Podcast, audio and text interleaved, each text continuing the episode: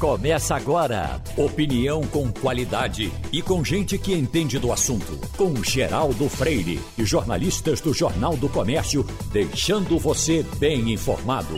Passando a Limpo. Eita, o Passando a Limpo está começando. Hoje tem Fernando Castilho, tem Fabiola Góes, direto dos Estados Unidos, tem Wagner Gomes aqui Castilho, eu estava vendo aqui que tem emprego para cuidar dos quartos da rainha Elizabeth. Eu até que estava interessado. Pago em Libra, 14 mil contos por mês. Agora, só que são 775 quartos. 775 quartos é um hotel dos grandes, né?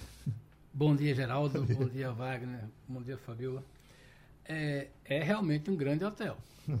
Agora, também o sujeito não vai cuidar dos 700 claro. quartos, né? Uhum. Teremos outros serviços. Esse serviço de concierge, de apoio na rainha, é uma coisa que encanta muita gente. Você vai ver uhum. que a uhum. lista de pessoas candidatas é muito grande.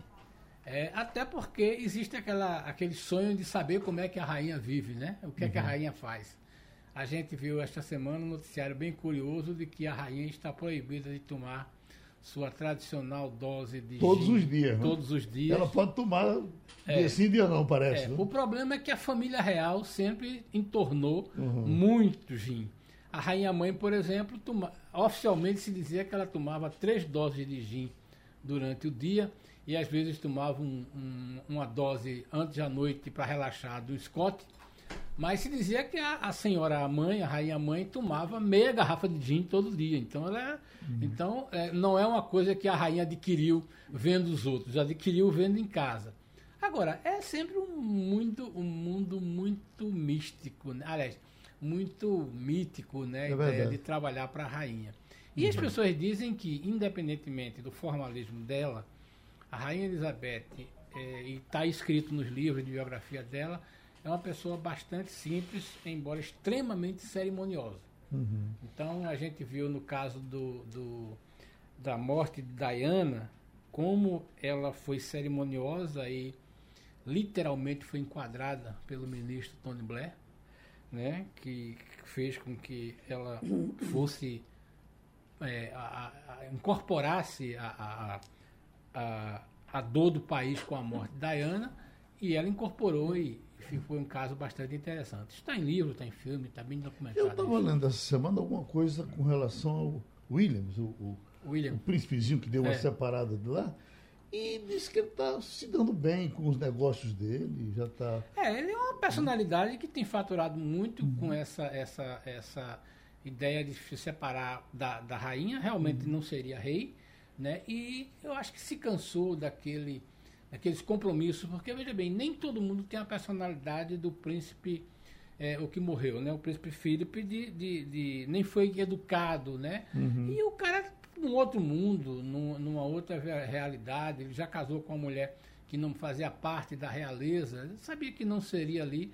Eu confesso a você que eu tenho pena é do príncipe Charles, uhum. porque a sensação que eu tenho é que a rainha não vai abdicar desse esse da, do, do cetro. E vai viver mais 100 anos. Vai viver mais de 100 anos. e tomando gin. E seria muito triste se o príncipe Charles não conseguisse, ao menos no final da vida, assumir alguns uhum. anos. Ele, ele, coitado, já está velhinho, já está mais velho do que ela. Essa questão do gin, Geraldo, é interessante porque os médicos chegaram agora para recomendar que a rainha não beba todo dia, né, uhum. que ela uhum. bebe todo dia o gin. Uma senhora de 95 anos você chegar agora e tirar, acho que a única diversão que ela tem na vida é chegar à noite, tomar Pode o. Pode até matá-la, não? Pode até matar. É, Ué, se fizesse alguma recomendação, fizesse quando ela tivesse 30 anos, 40 anos, né, para não beber tanto. Mas temos, agora, com 95 anos. Nós temos um fazendo história aí com o professor, com o doutor Edgar Pessoa de Mello. Eu, por favor, não se você localiza. Edgar Pessoa de Mello disse aqui num debate que, que é, é, quando os, os jovenzinhos Olha, quer ver? Escuta aí. Olha. Rádio Jornal, a estação primeira da notícia, fazendo história. Quando eu atendo o paciente nonagenário, e que às vezes é a filha, às vezes, doutor, ele está comendo isso, ele diz, olha, você deve procurar saber o que ele comeu. Para você chegar a 90 anos também. Porque senão você não chega. Então, na verdade, às vezes. É, as pessoas são muito radicais com pessoas que estão com 85, 90 ou mais. Rádio Jornal. Isso aconteceu, inclusive, na, é, na minha família. Meu avô materno, por exemplo, começou a fumar aos 9 anos de idade. Veja só. As pessoas fumavam muito cedo antigamente, né? era, era, era até uma, uma imposição da sociedade para o homem, principalmente, fumar. Então, meu avô começou a fumar aos 9 anos de idade. Era aquele cigarro de, de rolo, Geraldo, aquele cigarro. Pacaia. Né? Isso, pronto, aqui o Fumo velho de- pacaia. fumo de corda, Quando né? chegou aos 94, ele já com Alzheimer, já debilitado, o médico chegou e disse: "Amigo, tire o cigarro dele. Rapaz, o, o velho fumou a vida todinha, vai tirar o cigarro, vai morrer. Pronto. Você sabia que, Morreu cheio de saúde. É, é, sabia que vê o fumo que de coisa. corda existe ainda? Eu não- Existe, eu, eu- eu existe. gosto muito de feira e nunca mais tinha visto em feira nenhuma. Quando foi essa semana passada que eu fui em Surubim, está lá um montão de fumo de, de- de rolo e o pessoal comprando. É, cortando isso, a pronto, era corda desse, desse, desse fumo ainda. Aquilo é Pois para arrebentar. É para se lascar. Agora, Geraldo, É, o, mas totalmente orgânico. É, só para fechar essa questão do salário da rainha, veja só, eu acho que agora, com essa, esse número de vagas que acaba de surgir no Palácio de Buckingham, e isso tem uma relação direta, Castilho, com o Brexit. Porque esse é um trabalho que era feito por imigrantes, porque É, o, povo, o, o, povo, o povo de qualquer nação desenvolvida não quer fazer esse trabalho básico, não. Trabalho de base, de faxina, de foi- pedreiro, de motorista. O cara não quer fazer, não. Sabe por quê, Geraldo? Você fala 14 mil reais por mês para ser faxineiro da rainha. Sabe quanto é que isso dá em libra esterlina? 1.837 libras esterlina. Para a Inglaterra, para viver na Inglaterra, isso é nada. Só você ganhar, É nada. correr para cá e depois voltar. Né? E- Exatamente. Fica indo e voltando Veja todo só, dia. é, é, é, a libra esterlina hoje está valendo R$ 7,62. Então você tem que ter R$ 7,00 para comprar uma libra esterlina. Eu acho Veja que só que Fabiola, coisa. Fabiola pode dar um bom depoimento. É. E- eu morri de inveja dela que ela tá ganhando em dólar lá. É, mas veja bem, mas ela pode dar um, um bom depoimento e ela convive melhor com, é, com isso que a gente. É o seguinte, sobre o drama que é contratar pessoas nos Estados Unidos, não estou falando nem Inglaterra, para serviços que nós consideramos serviço doméstico, que nos Estados Unidos é extremamente profissional. Oi, Fabiola. Bom dia, Geraldo. Bom dia, Castilho. Bom dia, Wagner. É exatamente isso. Aqui nos Estados Unidos não tem essa moleza, não. Eu não tenho ninguém que arruma a minha casa, não tenho ninguém que faz a minha comida. Eu limpo, faço absolutamente tudo. Quando precisa furar algum quadro, alguma atividade assim mais pesada, ou, né, é o meu marido que faz, porque quando a gente analisou, colocou na ponta do lápis quanto a gente ia gastar para contratar pessoas para fazer esse tipo de serviço, eu falei, meu Deus, senão se a gente fizer isso, a gente vai ficar bem apertado aqui, porque é caro. Você tem uma ideia, a gente chamou uma pessoa, um faz tudo, né, para montar alguns móveis, ele cobrou 350 dólares. E assim, não ia ficar o dia inteiro, não, e é por demanda. São quantos móveis para montar, são quantos quadros para pregar, é tudo muito bem determinado. Tem uma tem, tem um problema muito sério de serviço aqui, em geral, em todas as áreas aqui nos Estados Unidos. E a gente fica pensando, né? Ah, tá lá nos Estados Unidos, a vida boa danada, não faz nada, mas a gente faz tudo, absolutamente tudo aqui. Eu vejo senhor, senhoras, assim, mais de 80 anos, visivelmente aqui, que moram no meu prédio, que vai para a lavanderia, porque aqui no, no, no, prédio tem muitos apartamentos aqui nos Estados Unidos que são assim.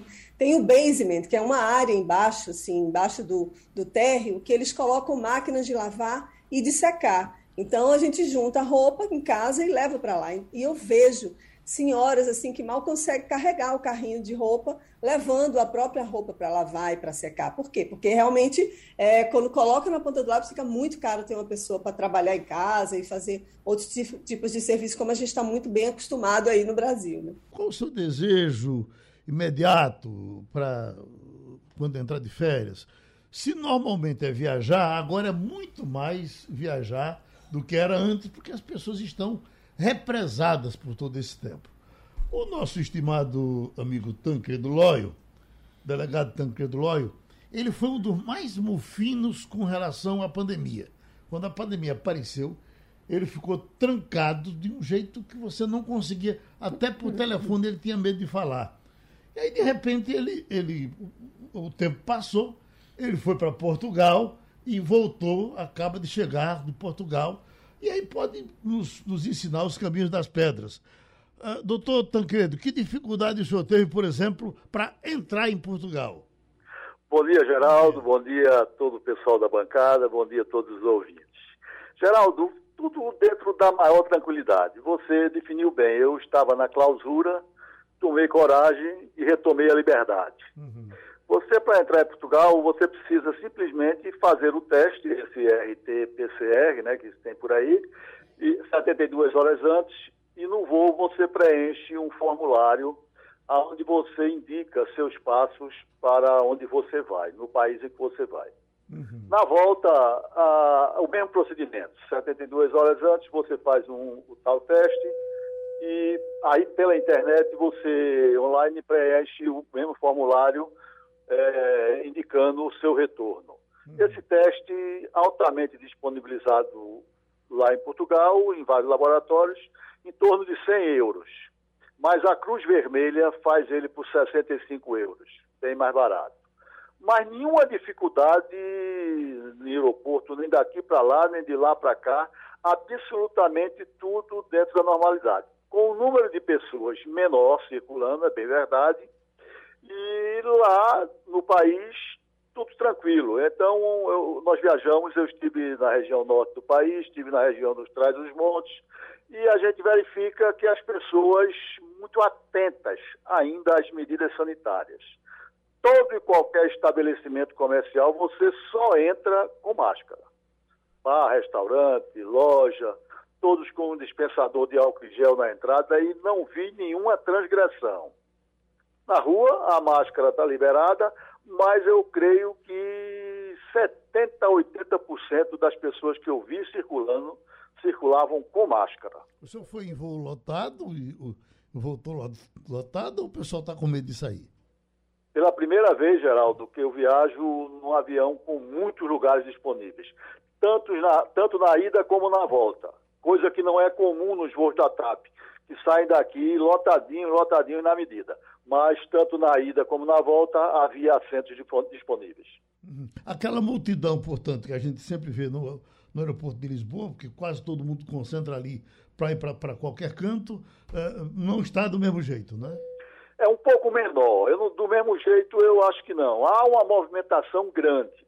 Eu lhe diria que nas cidades é, que eu visitei de Portugal, apenas na cidade do Porto eu vi um movimento assim de turismo parecido com o normal. Muita hum. gente, muita gente. Mas em Lisboa mesmo, eu notei um movimento ainda um tanto é, a menor em relação aos tempos normais. Uhum. O Castilho. Eu, bom dia, doutor Cris. Só queria saber a questão de restaurantes. É, a prática do restaurante ao ar livre está é, consolidada e nos restaurantes é, de ambiente fechado é, o senhor encontrou muita gente, ou seja, tem uma movimentação interna, porque Portugal está sendo hoje um portão de, de várias nações, né? Veja bem, Castilho, o, na, nas esplanadas, como eles chamam, tudo tranquilo, internamente também. Eu não vi nenhuma restrição, nenhuma dificuldade, não. Os restaurantes bem movimentados, dentro e fora. Dentro e fora, sendo que dentro só de máscara e de máscara mesmo. Para você ter uma outra ideia de outro dado, por exemplo, no, nos hotéis maiores, onde eu me hospedei, quando você faz o seu check-in, você tem que indicar o horário que você quer o café da manhã. Por exemplo, um grupo 7 às, 10, 7 às 8, 8 às 9, 9 às 10, você tem que fazer isso porque eles estão cuidando de não aglomerar no restaurante do hotel. Então, isso é uma questão rígida, rígida e cumprida. Uhum. Agora, o, o Lisboa sempre é uma cidade muito cara. Ela está mais cara agora, depois da pandemia? Ou, ou, ou uh, ainda no rescaldo da pandemia? Eu não vi diferença não, Geraldo. O que há é uma desvalorização do nosso dinheiro, né? Então, quando você converte, aí você se espanta. Quer dizer, o bacalhau que você comia por 10, 10 euros, 20 euros, você continua comendo. Sim. Agora, quando você se atreve a fazer a conversão, você perde o apetite muitas vezes, né? É por isso que eu não converto. Pronto, vá controlar seu fuso horário, muito obrigado. Estamos com o professor de Economia Sandro Prado, Castilho. Eu hoje estava dando uma olhada aqui na imprensa nacional e por isso pedi para o pessoal da produção trazer o professor Sandro Prado, porque eu peguei pelo menos seis manchetes tratando de China e Brasil por conta da carne que a China não está comprando, por conta do crescimento da China que foi menor do que o esperado, enfim, aquela coisa que se dizia, se o cara espirra nos Estados Unidos, se gripa no Brasil, me parece que agora está pior ainda com a China, é isso? É. Antes de fazer uma pergunta ao professor Prado, eu queria só dar uma informação. Veja bem, a China cresceu menos de 5% no trimestre, o que espantou o mundo. Não é comum a China crescer menos de 5%. Segundo, a China está tomando algumas providências de restrição de compras e isso explica essa questão do Brasil. Parece claro que os exportadores brasileiros certamente vão ter dificuldades para exportar ainda este ano carne, até porque o governo chinês não considera a carne é um item essencial, é, mas é, parece claro que essa sensação de que o mundo está vivendo, de que a China não está crescendo mais, já teve impacto, inclusive no trimestre anterior, os Estados Unidos já foram os países, o país que mais fez operação é, com, com o Brasil, né? A China, o, o Brasil, a, o, os Estados Unidos voltou a liderar. Mas a minha pergunta para o professor Sandro Prado é, é a seguinte: é, um, é uma realidade que veio para ficar? É, qual é o cenário que o senhor canaliza internacionalmente esse fenômeno da China, crescendo menos de 5%? É, bom dia, Castilho. É, uma coisa importante só a gente colocar é que a China, é, no ano de 2020, ela foi o maior parceiro comercial do Brasil, é, responsável por quase um terço de todas as exportações brasileiras. Então, justamente aquela frase que a gente ouvia no passado, que quando a economia norte-americana estremecia, a brasileira também, hoje nós somos muito mais dependentes comercialmente da China do que nos Estados Unidos. Então, realmente, hoje, a economia chinesa e suas movimentações nos interessa muito mais em relação ao setor exportador e ao setor importador do que a economia norte-americana é, todo o indício dá de que a China, depois desses grandes crescimentos que ela veio tendo durante os últimos anos, ela diminua um pouco o ritmo do crescimento. Então, a gente tem uma expectativa aí que nessa década a China cresça na faixa aí dos 5% ao 6% ao ano, que era uma taxa que a gente não estava acostumado. A gente estava acostumado a ver a China crescer em taxas de dois dígitos 10%, 14%, era um crescimento assim meteórico. Então, com essa perspectiva né, de redução de crescimento chinês, também a gente tem que rever aí as nossas exportações para a China. Então, isso principalmente no agronegócios brasileiros, que foi muito beneficiado nesses últimos anos por causa do aumento da importação chinesa e por causa principalmente da desvalorização da moeda nacional, fazendo com que os exportadores ganhassem muito, acumulassem muitos recursos nesse período. E nós temos agora esse problema com a carne bovina. É, na verdade, o chinês não está acostumado, não era um prato típico da China a carne bovina, como é no caso do Brasil. Lá, a carne suína realmente é a carne que é o prato predileto do chinês que é a principal proteína animal que eles consomem. Acontece que teve uma grande crise na China de produção de carne suína devido a doenças que aconteceram lá, como aconteceu agora recentemente a vaca louca em Minas Gerais no mês passado, que trouxe esse novo contexto de exportação. Porque, embora tenha sido o Brasil que é, alterou né, as exportações para a China, foi uma decisão unilateral, Agora a gente depende de manifestação das autoridades sanitárias da China para retomar as exportações da carne bovina. Então, quando a gente vê todo esse contexto, a gente começa a perceber que, reduzindo as exportações brasileiras de carne bovina, começa a ter mais carne no Brasil. A oferta para o mercado interno aumenta. E isso, se a demanda continuar reprimida, se as pessoas não comprarem muito carne bovina, a gente deve sentir um pequeno diminuição do preço da carne bovina para o consumidor final. Isso pode já acontecer aí para a alegria de todos nos próximos dias. Fabiola Góes, dos Estados Unidos para a China. Bom dia, professor Sandro. Eu tenho uma curiosidade, né, como leiga, assim, não sou economista, mas eu queria entender esse preço da carne quando cai, né, para o consumidor. E esse cenário, né, de, de os produtores estarem exportando menos para a China, isso é ruim para o Brasil? Bom dia. É, na verdade, é, a gente tem de fazer uma, uma separação, né?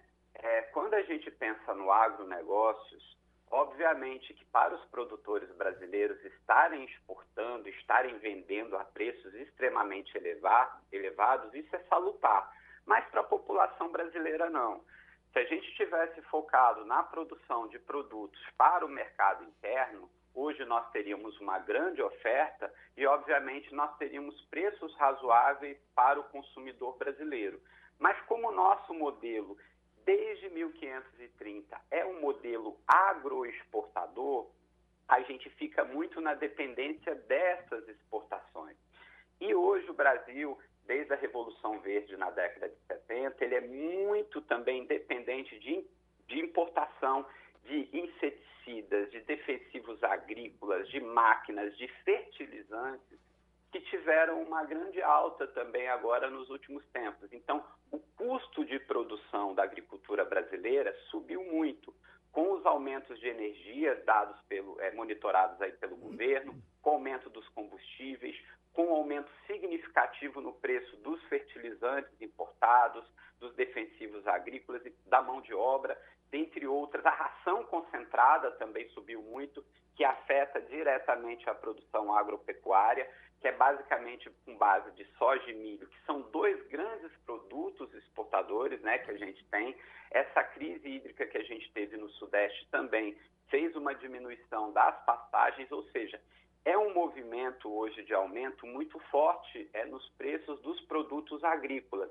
Mas se a gente tivesse priorizado a agricultura familiar, o pequeno produtor, que realmente ele supre as necessidades dos brasileiros, a gente não estaria sofrendo tanto, porque esse modelo agroexportador ele é extremamente dependente, principalmente da China e dos Estados Unidos, que são dois grandes compradores de alimentos no mercado internacional. É, por falar nisso, Castilho vem chamando a atenção do, do pessoal do grupo, de vez em quando, para a queda do preço da carne aqui, que está insuportável ainda, Castilho. Ainda. Mesmo baixando um pouco. É, né? Na verdade é o seguinte, pelo que eu conversei com alguns empresários do setor, doutor Sandro, Fabiola, acontece um movimento interessante. A carne traseira ainda não baixou de preço, mas a carne dianteira é a primeira que baixa. É, é a parte que a gente chama de segunda, mas na verdade é a parte dianteira. E segundo o, o, o doutor Nelson aliás, Nelson Bezerra da Masterboy, que é o presidente do grupo Masterboy, ele disse que já começou a baixar, e especialmente para a questão de ponta de agulha, que é aquela parte do boi que faz charque. Então, a notícia que a gente está dando na coluna hoje é que certamente nos próximos dias o preço da carne de charque deve baixar um pouco, porque os produtores de charque já estão comprando isso. Agora, é uma situação muito dramática porque eu até é, queria que Fabíola talvez pudesse mostrar isso, que é o seguinte, Fabíola. Aqui a gente tem dificuldade de boi para a, a, a, dificuldade, porque o, plantel do boi tá, tá, tá novo, mas nos Estados Unidos tem um problema que não tem gente para abater. Você teve noticiário disso, porque é, é, é, é a questão do, dos produtores de carne nos Estados Unidos tem dificuldade de mão de obra. Você tem alguma. É, falta, um matador falta de gente, boi. falta um matador de boi, não é isso, Fabiola? Uhum. É exatamente isso, Castilho. Tem falta mão de obra para trabalhar nos frigoríficos. Eles estão contratando pessoas, estão dobrando o valor da hora aula, da hora, extra, né? Aqui também o dólar, a hora, né? Paga para esses trabalhadores para ver se eles conseguem uma produção maior, né? O China é o maior, o Brasil é o maior exportador de carne do mundo e depois vem os Estados Unidos. Então, eles têm uma produção muito grande aqui também, mas falta, como você bem falou, falta mão de obra aqui. Wagner? Bom, então certamente, professor Sandro Prado, é natural que o preço da carne caia no mercado interno, porque vai sobrar produto aqui devido a essa crise de exportações para a China. Já são mais de 30 dias que o Brasil não exporta carne para a China. Então a expectativa é que sobe no mercado interno e, evidentemente, que o preço caia. Mas quanto isso vai impactar no nosso processo inflacionário, professor Sandro Prado? Eu faço essa pergunta porque hoje a previsão do Banco Central é que o Brasil tenha uma inflação maior do que 86% dos países do mundo. Veja só, o Brasil tem uma inflação hoje maior do que 86% dos países do mundo. E em outubro do ano passado, essa relação era para 57%.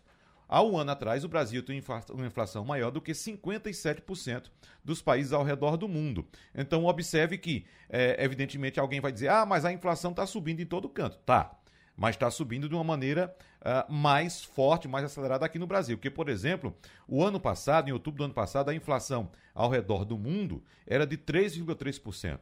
E hoje, um ano depois, é de 4,8%. E no Brasil, segundo o Banco Central, a inflação hoje é de 8,6%, enquanto no ano passado era de 3%. Então, observemos que a, a, a, a margem de aumento, de diferença da inflação em relação ao ano passado no Brasil é muito maior do que nos países ao redor do mundo, do que em relação aos emergentes e até mesmo na América Latina. Então, a pergunta que eu faço, recapitulando, professor, o quanto essa queda na carne pode puxar para baixo a, a, nossa inflação? É, e Wagner, foi bom dia, né? Foi excelente a sua colocação, porque muitas pessoas elas colocam que a inflação brasileira é derivada da inflação internacional. Isso não é, é necessariamente verdade. A gente está aí com os um dos países, uma das maiores inflações do mundo.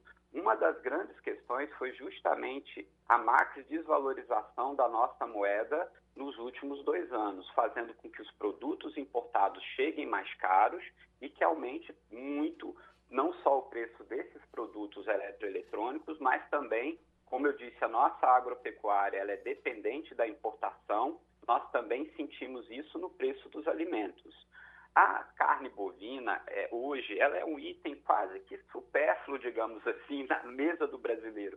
Né? Nós já estamos substituindo muito rapidamente a carne bovina pela carne suína aqui no Nordeste, pelos ovos, pela carne é de frango, enfim. É, o brasileiro hoje já poucas pessoas têm condições de consumir a carne bovina, né? Como bem colocado por Castilho, a carne que tende a diminuir primeiro é a carne considerada de segunda, que não é a carne principal exportável, já que os cortes prediletos em outros países do mundo são adquiridos da traseira é, do, do, boi.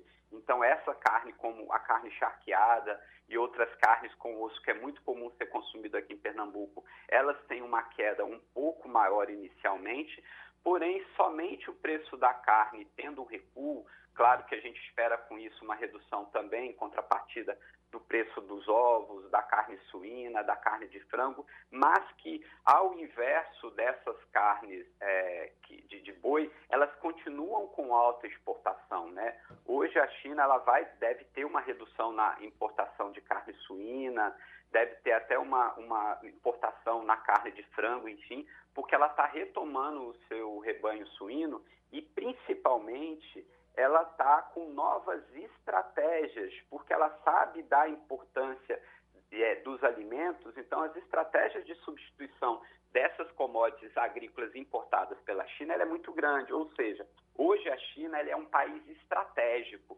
ele tem política e planejamento de longo prazo, infelizmente coisa que o Brasil não tem. Então a vantagem competitiva de um país, ela passa por estratégias que são coordenadas pelo poder público em relação à principal, a produção de fatores de produção e, e, do aumento ou diminuição da demanda por determinados produtos. Então, infelizmente, mesmo com essa pequena redução que poderemos ter, afinal de contas, a qualquer momento, a China pode retomar né, aí, é, tirar as restrições é, sanitárias como barreira à importação de carne para lá e pode voltar a ter aí a exportação brasileira para a China. Então, assim, a, a gente tem uma tendência de uma leve, uma leve queda no preço da carne bovina para o consumidor final, mas não necessariamente ela vai se manter até o final do ano, vai depender muito da demanda, já que o brasileiro ele é muito dependente e gosta muito da proteína animal, no caso da carne bovina. Então, sob a inflação, infelizmente, esse pequeno recuo que a gente possa ter, ele não vai ter aí uma mudança significativa, já que são muitos elementos que a gente eh, monitora para dar a, inflação oficial. E não é apenas a carne que está subindo, basicamente 60% de todos os itens hoje monitorados para a medição da inflação estão tendo reajustes significativos mensalmente, principalmente quando a gente vai para o básico, que é a energia e os combustíveis. Pronto, o nosso maior agradecimento ao professor da economia Sandro Prado, que participou de novo do Passando a Limpo. Ficando com você, Fabiola, uh, como é que está uh, o, o, americano, o sentimento dele com a perda de, de Colin Powell? Olha, Geraldo, foi assim o um noticiário ontem o dia inteiro, hoje também repercutindo a morte de Colin Powell, né, que foi o primeiro negro a ocupar o cargo de chefe né, do Departamento de Estado norte-americano, que é como se fosse o nosso ministro das Relações Exteriores. Ele estava com Covid, né, tinha 84 anos, estava vacinado, mas não foi por causa simplesmente da Covid. Ele tinha um câncer, um mieloma, né? E é um câncer no, no, sangue, e isso diminuiu a imunidade dele. Então, além da notícia da morte dele, né? O Colin Powell, ele é muito adorado entre tanto republicanos quanto democratas. Ele, ele fez um discurso na ONU, algumas pessoas devem lembrar disso, foi polêmico na época, em 2003, quando justificou a invasão do Iraque né, pelos Estados Unidos, dizendo que eles teriam é, bombas de destruição em massa, e depois ficou confirmado que não.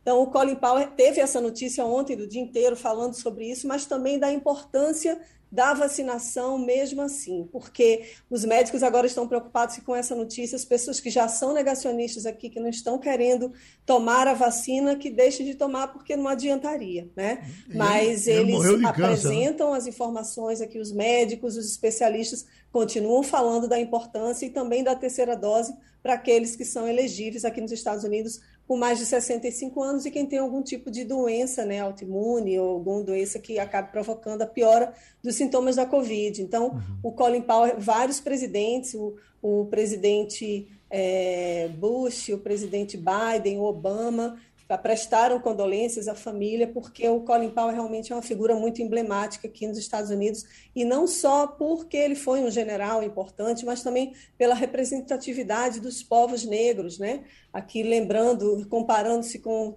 com o Brasil, né? A, a gente nunca teve um ministro de Estado de Relações Exteriores negro, né? E aqui eh, os Estados Unidos já tiveram ele e a Condoleezza Rice também. E aqui nos Estados Unidos a segregação racial foi muito maior do que no Brasil, pelo menos explicitamente aqui, né? Aqui tinha o separated but equal, né? Separados mais iguais. Tinha uma tem áreas, né, que eram bem emblemáticas onde o negro poderia ou não. E isso daí é também um baque, né, nessa população. Ele era muito adorado, as pessoas realmente ainda estão comovidas com a morte, com a passagem dele por aqui. O, o, o Fabio, ele tinha câncer, né? Então você tem a vacina. Isso. Você tem a vacina para Covid, mas não tem para câncer, né? Exatamente, esse câncer dele, esse mieloma, ele estava convivendo com isso já havia mais de sete anos. Uhum. E ele estava fazendo o tratamento direitinho, estava cumprindo as recomendações médicas de isolamento, tomou vacina logo no início, mas realmente o quadro dele se agravou e ficou muito intenso. Uhum. Né? Ele já, a pessoa que tem 84 anos também já fica mais suscetível à doença. Né? E lembrando que a, a vacina ela não evita totalmente que você pegue o Covid, não evita, né? Você vai diminuir, né? Aqueles sintomas que você sente, eles não serão diminuídos. Então, por isso que eles estão aqui preocupados com esse impacto, né? Uhum. É, o Colin Powell morreu tendo tomado a vacina, mas é por causa das condições médicas dele. O presidente Biden ontem foi inclusive questionado por jornalistas sobre isso. Uhum. E ele, ele parou para explicar exatamente assim, que é por causa da condição, porque ele tinha esse câncer, estava convivendo e não tem vacina para o câncer. Cancelamento do concurso do IBGE. É, o professor, qual a consequência disso para.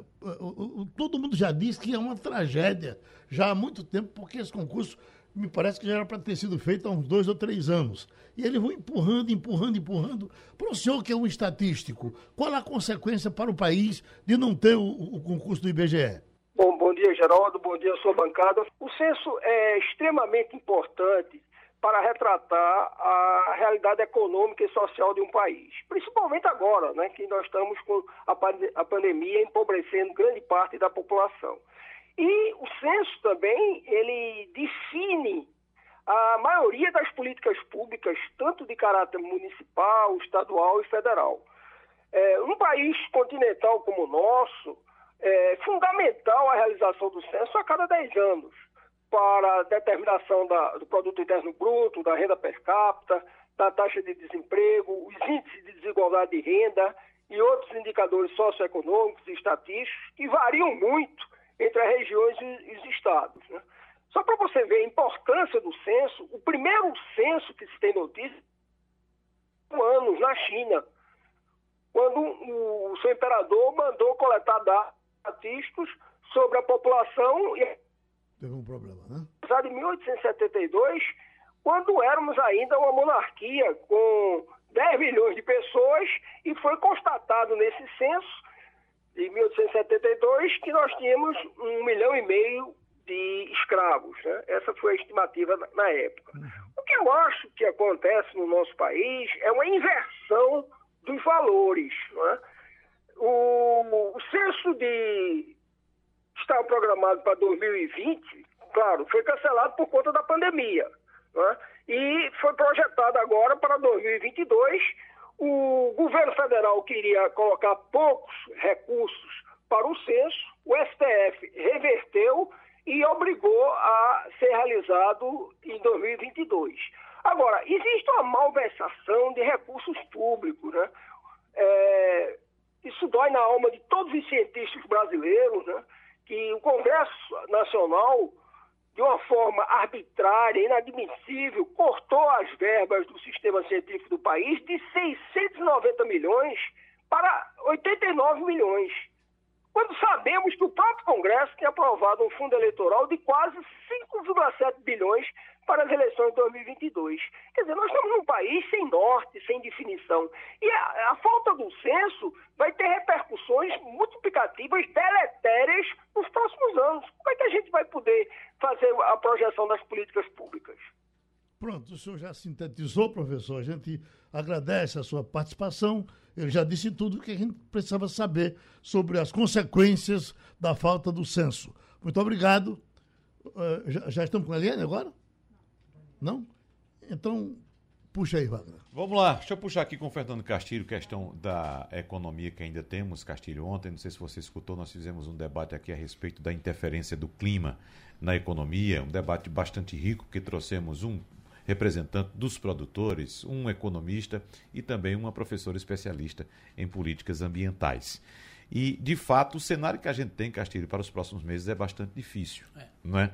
É, é, eu queria saber o que é que você tem de atualização desse tema a partir de hoje, porque é um assunto que a gente vai ter que conviver: inflação, juros altos e baixo crescimento econômico para os próximos meses. É, para muita gente, essa ideia de clima, é, chuva, é, meio ambiente é uma coisa do além, né? Nós moramos numa cidade relativamente bem servida de água, né? mesmo com a dificuldade, nós vivemos, convivemos com, com rios e mar e a gente não tem muita dimensão do que é seca, do que é falta d'água.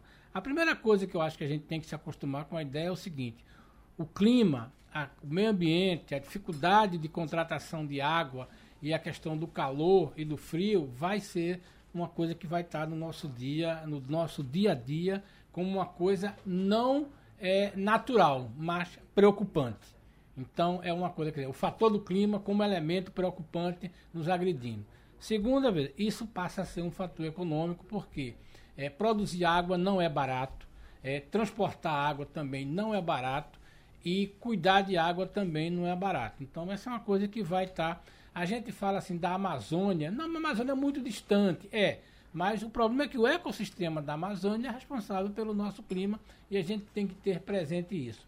O que mais chama atenção nesse debate, eu estava vendo ontem, é o seguinte: como é que a gente vai continuar a produzir com essas mudanças? A gente já, é, já pôde observar que no Cerrado houve mudança drástica no regime de chuvas. Na borda da Amazônia já houve mudanças significativas na produção de chuva. E aí, por exemplo, será que a gente vai continuar com duas safras de milho? Será que a gente vai continuar com duas safras de soja? Será que a gente vai rodar o algodão como a gente roda hoje? Essa é uma questão que vai estar impactando e é uma coisa que vai deixar de ser uma coisa que a gente ouvia no noticiário chamava de ecochato, mas está no nosso dia a dia porque vai bater uhum. no bolso. É, o ecochato, que é aquele hoje, Geraldo, que escolhe e exige que o produto que ele compra seja de uma fonte ecologicamente correta.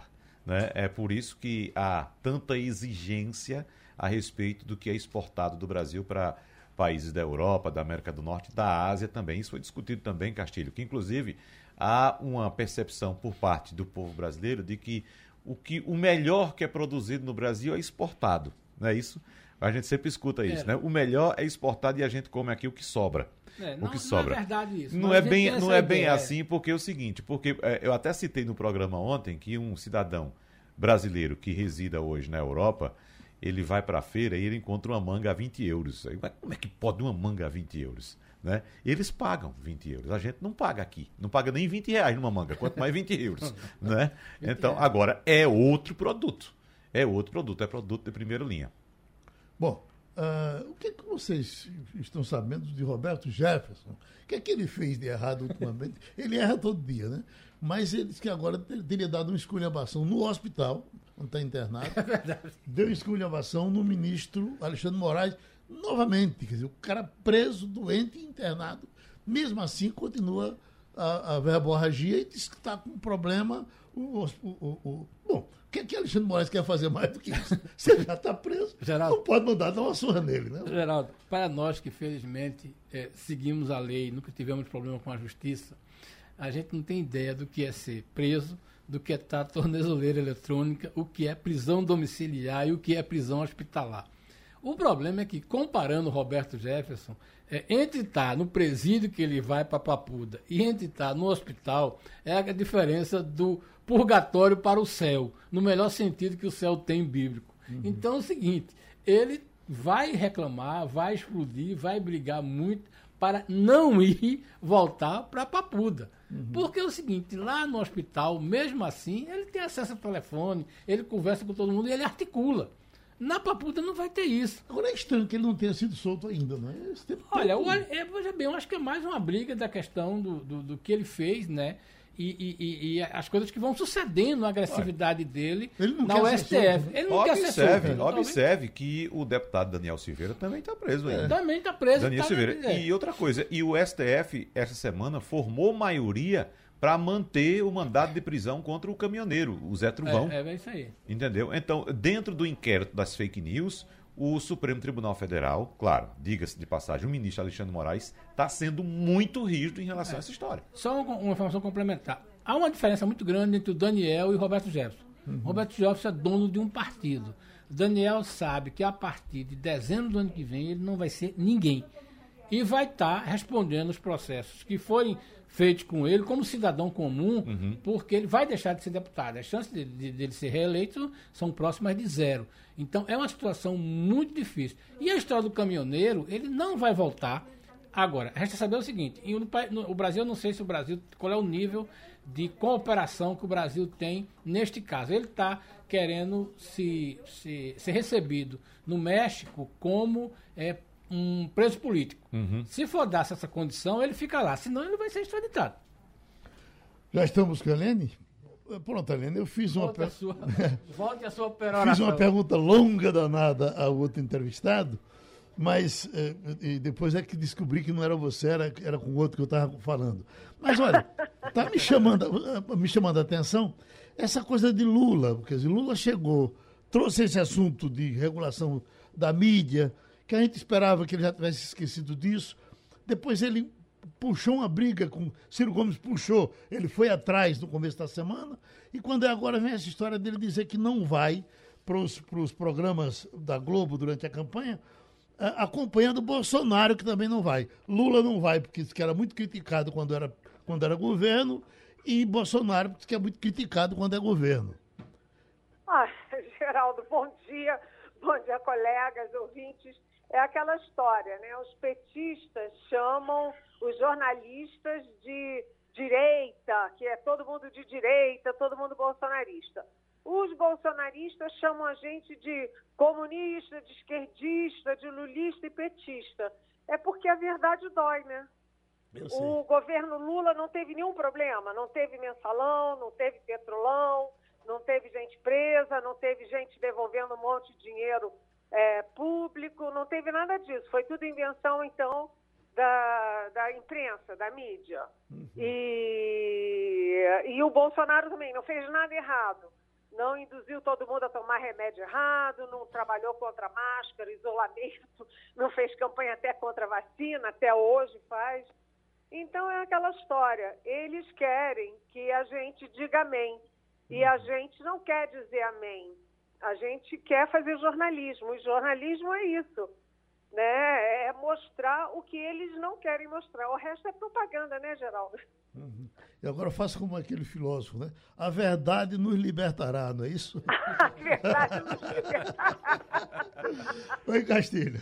Eliane, eu estava querendo fazer uma pergunta sobre a questão dessa votação que pode ir ao plenário hoje da PEC do Ministério Público e eu queria só acrescentar o que é que está passando pela cabeça do Arthur Lira, né, que é chamado Senhor das PECs, né, porque ele tem o domínio do Congresso e ele aprova tudo com mais de 300 votos. Para onde é que a gente vai caminhar? A gente já sabe que no Senado não tem muita coisa, mas você acha que com essa resistência, né, a acusação do, do, do pessoal do Ministério Público, ele vai usar essa força e o senhor das PECs vai ser é, realmente vitorioso?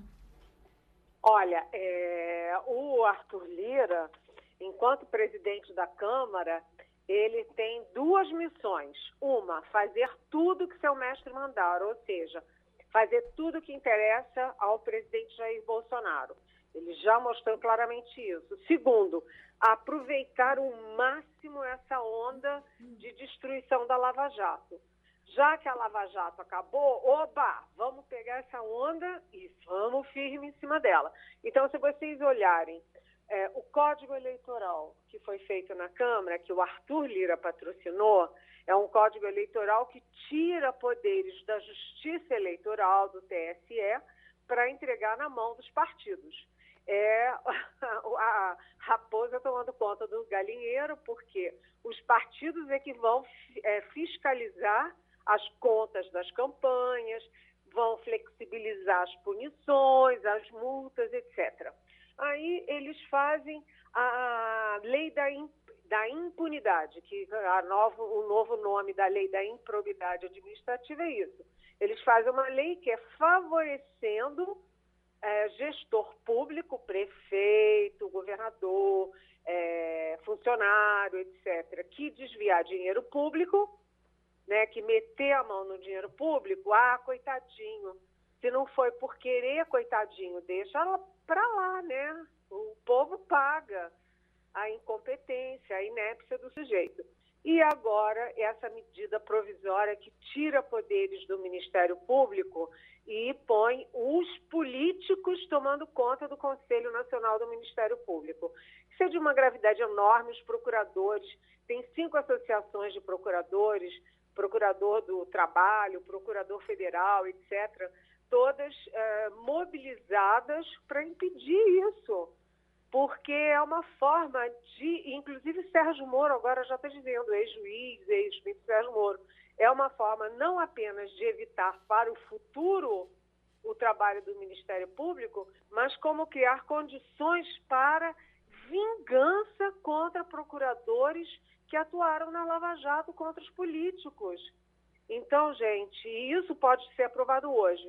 Agora, você falou uma coisa interessante, que é o seguinte: a Câmara do Arthur Lira faz e o Senado tem sido uma barreira a essas investidas da Câmara do Arthur Lira. Wagner? Eliane Cantanhedes, me permita abrir só um parênteses a respeito disso que você estava comentando com o Geraldo agora, a respeito é, da posição que bolsonaristas e petistas tomam contra a imprensa como um todo, contra, contra nós que trabalhamos com comunicação, né, Eliane? Na verdade, o que eles querem é que ah, os assuntos que os desagradam não venham à tona, em, de, de, de, em hipótese alguma.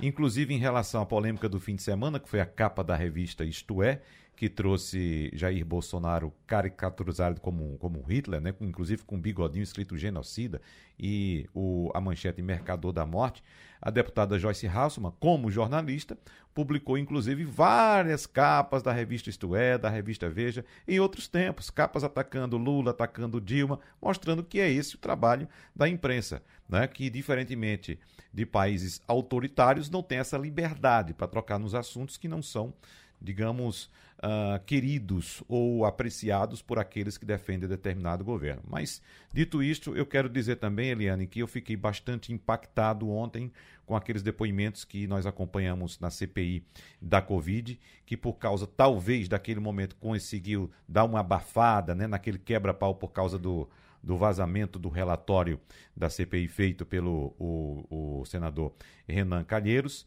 E ficou uma lição ontem, né, Eliane, que uh, certamente nem todo político tem, nem todo gestor público tem, que é a questão da empatia, de se colocar no lugar do outro para sentir a dor que o outro está sentindo. E aqueles depoimentos de ontem foram, de fato, bastante marcantes, porque quem não teve um parente é, vitimado pela Covid, certamente não tem a dimensão da dor que aquelas pessoas sentiram.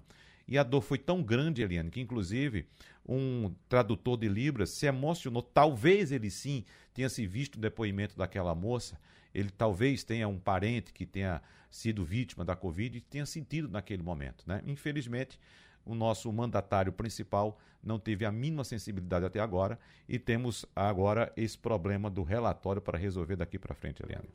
É, ontem foi de cortar o coração, né? Eu não estou podendo ler, uh, mas eu estava ouvindo e é de cortar o coração você vê um pai né, que perdeu o filho de 25 anos, um rapaz, o pai taxista, perdeu o filho, onde ele depositava toda, não só o seu amor, mas toda a sua esperança de uma vida melhor e tudo.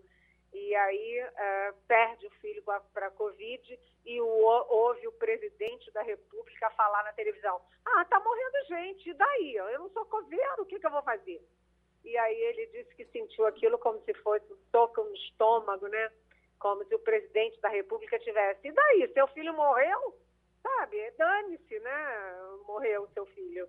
E o caso da Giovana foi muito, muito triste. Como você disse, o, o tradutor de Libras não conseguiu traduzir, teve que sair, teve que ser substituído às pressas, porque ficou muito emocionado, como todos nós. Ah, ela tem 19 anos, ela é uma menina, uma estudante, perdeu o pai e a mãe para a Covid e aos 19 anos assume a irmãzinha de 11. É assim, é você sair dos números, em vez de você falar da, de 623 mil mortos e famílias e amores, né? Você está falando daquela pessoa, daquela filha, daquele pai, daquela mulher, daquele marido. É muito, muito, muito doído e foram 623 mil, fora as pessoas que têm sequelas, porque eu conheço gente que está com respirador artificial, conheço gente que está fazendo diálise, e essa doença é uma doença dramática, e o presidente da República, como você disse, Wagner, hora nenhuma teve empatia, hora nenhuma ele se dispôs a falar olho no olho cada uma das vítimas e ele tomar decisões que fossem salvar novas vítimas. Ao contrário, quando o Brasil concluiu, acho que 10 mil mortos, eu nem me lembro mais quantos, né, o presidente foi comemorar andando de jet ski no Lago Paranoá de Brasília. Então, é tudo muito, muito, muito triste. E agora a CPI da Covid está dividida exatamente sobre o grau de gravidade das acusações contra o presidente Bolsonaro e o governo Bolsonaro, né? Está quebrando um pau e são quatro itens que dividem muito a comissão.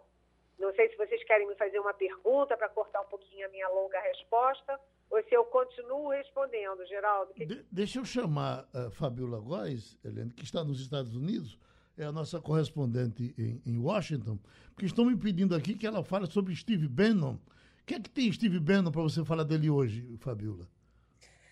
Olha, bom dia, Eliane. É, é o seguinte, Steve Bannon era um principal assessor do Donald Trump, ele também é adorado pelos seguidores do Jair Bolsonaro. Steve Bannon ele se recusou a participar das audiências né, que estão acontecendo na Câmara aqui no, nos Estados Unidos para investigar a insurreição do 6 de janeiro. O Donald Trump está tentando de todas as formas evitar que, que as testemunhas prestem depoimentos, está tentando argumentar que não podem ser liberadas essas informações de Estado para que a comissão faça as investigações, é como se fosse uma CPI, né, que está investigando as responsabilidades pelo 6 de janeiro. Então, está havendo essa discussão, tá, os, os, canais de televisão, os jornais estão anunciando isso, que o Steve Bannon ele pode ser realmente processado, pode ser enquadrado, porque ele não compareceu as audiências que foram solicitadas pela Câmara. Então, está tendo uma grande repercussão. 6 de janeiro, as investigações continuam, o Trump tentando, na justiça, barrar as investigações, mas não está adiantando, não. Ele vai acabar sendo processado, assim como mais de 250 pessoas que já foram indiciadas aqui nesse inquérito do 6 de janeiro. Pronto, de capital para capital, Brasília, uh, uh, Fernando Castilho e Eliane. Eliane, eu só queria saber uma informação agora sobre essa nova proposta de Bolsonaro de botar a placa de vendas na Petrobras. A gente sabe que ele não vai, não pode fazer isso, né? Mas ele se comporta como a Petrobras fosse uma empresa vendável. Essa coisa é, tem repercutido em Brasília? Como é que as pessoas levam isso? Eu vi que na bolsa não teve nenhuma repercussão. Ele falou, não aconteceu absolutamente nada. É, mas no, no, campo político isso é, tem alguma, alguma repercussão ou essa é mais uma fala que fica aí nessa rol da, das falas é, do presidente? Então vamos por, por partes. A Fabiola trouxe um assunto bem importante, porque cá para nós, né, o Steve Bannon é, tem um livro sobre a eleição do, do Trump, que, onde o Steve Bannon é assim, a estrela, ele é o gênio ali do mal articulando a campanha do Trump, depois no governo já pelo excesso de arrogância dele, ele acabou caindo fora mas ele não é um personagem só dos Estados Unidos, ele é um personagem também aqui do Brasil, porque ele é interlocutor assíduo, principalmente dos filhos do presidente Bolsonaro e particularmente Eduardo Bolsonaro, o deputado que, que o Bolsonaro queria botar como embaixador em Washington. Ele é o cara que é, faz o, o, a campanha do mal. E ele se recusar a depor na maior democracia do mundo, como é que é isso? De dar uma banana para o Congresso, dar uma banana para a Justiça? Ele não pode fazer isso. É um exemplo péssimo que corrói as instituições. Mas vamos lá, a sua questão sobre a, a Petrobras. O presidente Jair Bolsonaro, ele tem uma característica, ele sempre joga a culpa nos outros, né? Então, morreu gente. Ah, e daí? Eu não sou coveiro, se virem. Ah, deu tudo errado na economia. Ah, a culpa foi dos governadores que não deixaram fazer nada. Ah, não pude fazer nada na pandemia também porque o Supremo não deixou. Então, um é culpado pela economia, o outro é culpado pela pandemia e o presidente Bolsonaro está convivendo num momento muito difícil, porque pandemia, uh, economia, inflação, juros altos, desemprego, é, gasolina é, fora de controle, é, gás de cozinha a 120 reais, é, juros, está tudo fora de controle. E aí o que, que o presidente Bolsonaro faz? Vai e fala irresponsavelmente, sem ouvir comitê técnico nenhum, sem ouvir as presidências das companhias, sem ouvir nada, ele fala duas barbaridades. Uma, que ah, se a Petrobras não faz o que eu mando, vou vender essa porcaria aí, vou privatizar essa Petrobras. Sabe? E a outra, ah, a conta de luz já ah, começou a chover, já está tudo ótimo, então vou acabar com essa bandeira vermelha. Primeiro, ele nem sabe o que é bandeira vermelha, nem é mais bandeira vermelha, já é outra, outra, outro gatilho. E, e, ele fala essas coisas da cabeça dele, irresponsavelmente. Hoje tem uma entrevista do ex-presidente da Petrobras, o Roberto Castelo Branco, dizendo que a pior coisa que pode acontecer numa empresa estatal é interferência política, porque a empresa é de todos os brasileiros. Se você faz a interferência política por um grupo, por um interesse, por uma questão eleitoral, você está prejudicando todos os brasileiros. E a questão da, da bandeira vermelha, que não é a bandeira vermelha, sabe? As pessoas ficam até constrangidas os governistas não sabem o que dizer, ficam olhando assim, morrendo de vergonha, porque não faz o menor sentido. É aquela mania do presidente Bolsonaro. Nunca estudou nada, continua sem estudar nada, não ouve os órgãos técnicos, nem a ciência, nem a tecnologia, nem coisa nenhuma, e aí fala da cabeça dele. É uma coisa mais eleitoral do que real. Bom, o nosso tempo foi vencido. Um abraço, Eliane, um abraço, Fabiola, e terminou o Passando a Limpo. Você ouviu opinião com qualidade e com gente que entende do assunto. Passando a limpo.